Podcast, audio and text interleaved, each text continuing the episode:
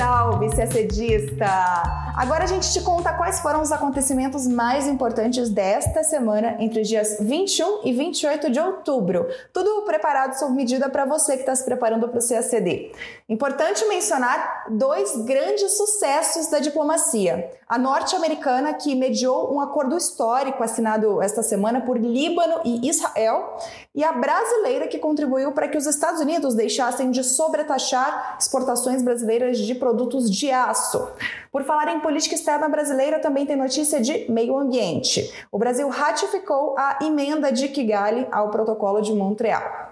O Reino Unido já tem um novo primeiro-ministro, Rishi Sunak, o quinto a ocupar o cargo em seis anos. Já na China, para surpresa de ninguém, Xi Jinping consolida seu poder do Partido Comunista Chinês e garante um terceiro mandato como líder do partido e do país. E os Estados Unidos anunciam novas sanções ao Irã por sua violenta repressão contra os protestos que não arrefeceram desde a morte da jovem Massa Amini. Tudo isso você acompanha agora no nosso podcast pois começamos falando do acordo histórico entre Israel e Líbano. Na quinta-feira, dia 27 de outubro, os dois países assinaram um tratado que prevê o compartilhamento da fronteira marítima no mar Mediterrâneo para que tanto Líbano quanto Israel explorem energia offshore na região. É um acordo sem precedentes, porque os dois países não têm relações diplomáticas e têm um histórico marcado por conflitos. Os dois lados já travaram duas guerras um contra o outro. O acordo estava em negociação há uma década.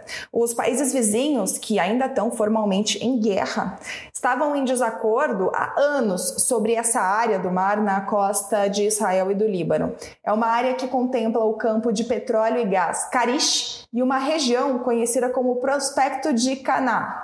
Agora assinado, o acordo dá direitos de petróleo e gás no campo de Karish a Israel, enquanto o Líbano obtém acesso ao Prospecto de Caná, com Israel ganhando 17% dos lucros. O pacto remove uma fonte de potencial conflito entre Israel e o grupo libanês Hezbollah, apoiado pelo Irã, e pode ajudar a aliviar a crise econômica do Líbano. As negociações foram feitas indiretamente, ou seja, as partes não chegaram a se encontrar e foram intermediadas pelos Estados Unidos na missão da ONU na fronteira terrestre entre os dois países. Uma combinação de fatores levou Israel e Líbano a finalizar o acordo, incluindo a demanda global por gás natural após a invasão da Rússia pela Ucrânia, a perspectiva de um acordo garantindo tranquilidade na fronteira norte de Israel, as eleições de Israel, que vão acontecer em breve, e a necessidade econômica de renda do Líbano. Cada lado anunciou separadamente no dia 11 de outubro que havia concordado com a demarcação da fronteira. E a gente noticiou isso aqui no nosso podcast daquela semana. Bom, mas na quinta-feira desta, desta semana, na quinta de manhã, o presidente libanês Michel Aoun assinou uma carta aprovando o acordo em Badá, seguido pela assinatura do primeiro-ministro israelense Yair Lapid em Jerusalém.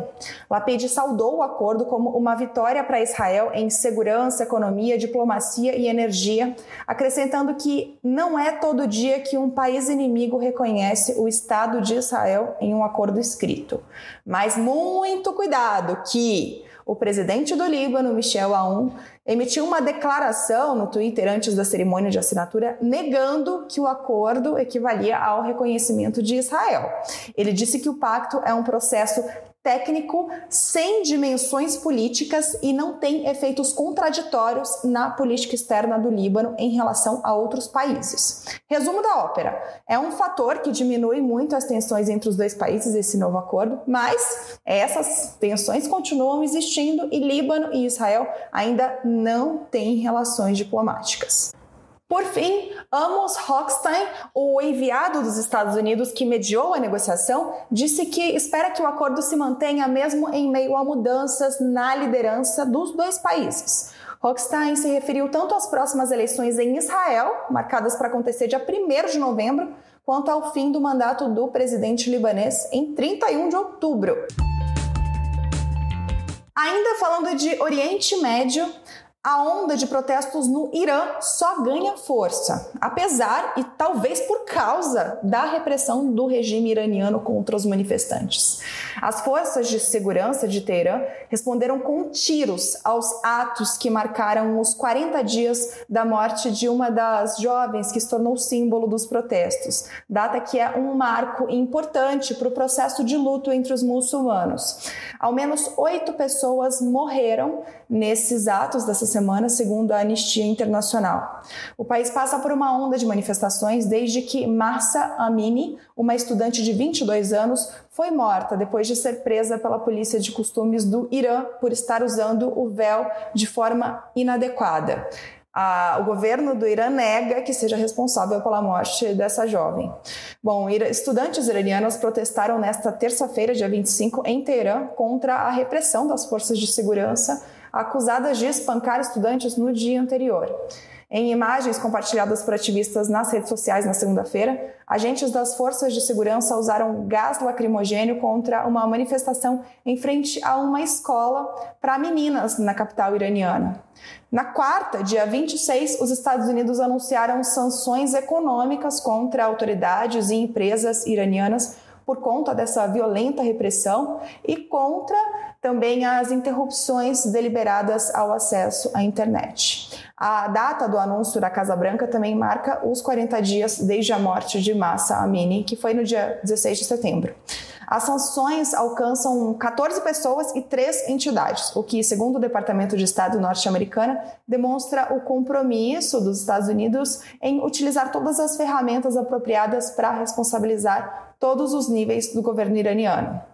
Mais de mil pessoas foram acusadas de crimes no Irã desde o início dos protestos, segundo números oficiais. Dezenas de pessoas, tanto manifestantes quanto membros das forças de segurança, foram mortas durante os protestos, qualificados como tumultos pelas autoridades iranianas. Centenas de manifestantes já foram presos. Agora, falando de Europa, será que o novo primeiro-ministro do Reino Unido finalmente terá vida longa? Rishi Sunak foi escolhido pelo Partido Conservador na segunda-feira, dia 24, depois que sua rival Penny Mordaunt não obteve o número de apoios necessários para seguir em uma eleição indireta. E depois também que o ex-premier Boris Johnson abandonou a ideia de concorrer. Bom, Sunak é a primeira pessoa não branca, o primeiro britânico asiático e o primeiro hindu a liderar o Reino Unido. É também o dono de uma das maiores fortunas da Grã-Bretanha. Ele, que foi ministro das Finanças na gestão de Boris Johnson, agora ocupa o cargo deixado por Liz Truss, que renunciou depois de apenas um mês e meio no governo. Na terça-feira, depois de ser oficialmente nomeado pelo rei Charles III no Palácio de Buckingham, o novo premier fez seu primeiro discurso em frente à residência oficial dos chefes de governo britânicos, o número 10 da Downing Street. Em uma fala de menos de seis minutos, Sunak prometeu restaurar a confiança da população na política e colocar as necessidades do povo em primeiro lugar. Também ressaltou seu comprometimento com a estabilidade econômica, que foi uma resposta indireta ao que levou à queda de Liz Truss, o ousado programa de corte de impostos e novos auxílios anunciado para combater a alta no custo de vida e a crise de energia desencadeadas pela guerra na Ucrânia. A antecessora de Sunak, Liz Truss, renunciou no dia 20 de setembro. Ela foi a terceira líder do Reino Unido consecutiva a deixar o cargo antes do fim do mandato e a que menos tempo ficou no posto na história do país. Truss vinha sofrendo uma forte pressão para renunciar por causa desse polêmico plano econômico que gerou revolta no mercado e dentro do seu próprio partido. Os dois antecessores imediatos de Truss também não concluíram seus mandatos. Boris Johnson renunciou após uma série de escândalos envolvendo sua participação em festas privadas durante o período de lockdown no Reino Unido e a denúncia de abuso sexual por parte de dois altos cargos de seu governo. E antes de Johnson, Theresa May, do mesmo partido, também renunciou. May, que assumiu o governo em 2016, deixou o cargo em 2019, um ano antes de completar o seu mandato, porque não conseguiu fechar o acordo do Brexit com a União Europeia. Bem diferente da dança das cadeiras no Reino Unido é, digamos assim, a extrema continuidade no poder na China. No domingo, dia 23, o presidente Xi Jinping foi reconduzido para o terceiro mandato como secretário-geral do Partido Comunista Chinês, o que na prática significa que ele cumprirá também um terceiro mandato de cinco anos como presidente da China. O cargo de secretário-geral do Partido Comunista é o mais poderoso do país. Desde 1993, o presidente em exercício da legenda também é o presidente da China. O detentor do cargo também é um dos sete membros da Comissão Permanente do Politburo, o órgão mais poderoso do Partido Comunista, responsável por definir políticas e nomear autoridades do governo. O Politburo é composto por 25 pessoas, incluindo a Comissão Permanente. Por mais de duas décadas, um novo secretário-geral na China foi nomeado em todas as outras cerimônias que acontecem a cada cinco anos. Mas, em 2017, durante o último congresso do partido, quando foi a vez de Xi Jinping, ele rompeu com a tradição chinesa e não nomeou um sucessor ao comitê permanente. Também em 2017, o Partido Comunista retirou os limites de mandato para o cargo de presidente da China. Mesmo que não exista limite de mandato para secretário-geral do partido, a permanência de Xi rompe com o limite de idade informal para o principal cargo do partido. A regra não escrita determina que os altos funcionários com 68 anos ou mais na época do Congresso se aposentem. Xi Jinping tem 69 anos.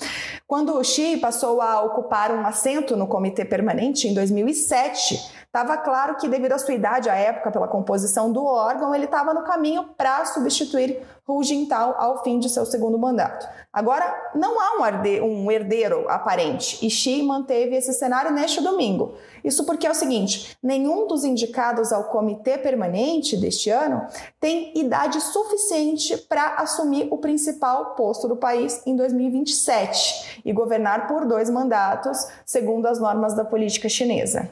O mais jovem é um homem chamado Jin Shuexiang, de 60 anos. Para analistas, a ausência de um sucessor claro indica que Xi quer permanecer além de três mandatos, aumentando assim o risco político e a imprevisibilidade quanto mais tempo estiver no poder. Agora falamos de política externa brasileira, mais especificamente da agenda de meio ambiente. O Brasil depositou junto às Nações Unidas a carta de ratificação da emenda de Kigali ao Protocolo de Montreal. Antes de tudo, vamos te lembrar o que é o Protocolo de Montreal e o que é a emenda de Kigali.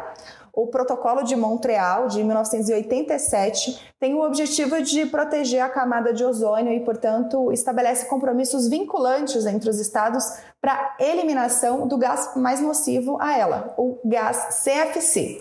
É um dos acordos ambientais mais bem-sucedidos da história. O CFC deixou de ser produzido no Brasil em 1999 e no mundo em 2010. A emenda de Kigali, como o próprio nome sugere, é uma emenda ao Protocolo de Montreal e tem o objetivo de reduzir de modo escalonado o consumo das substâncias denominadas hidrofluorcarbonos, os HFCs, que são usados em refrigeração e ar-condicionado, por exemplo.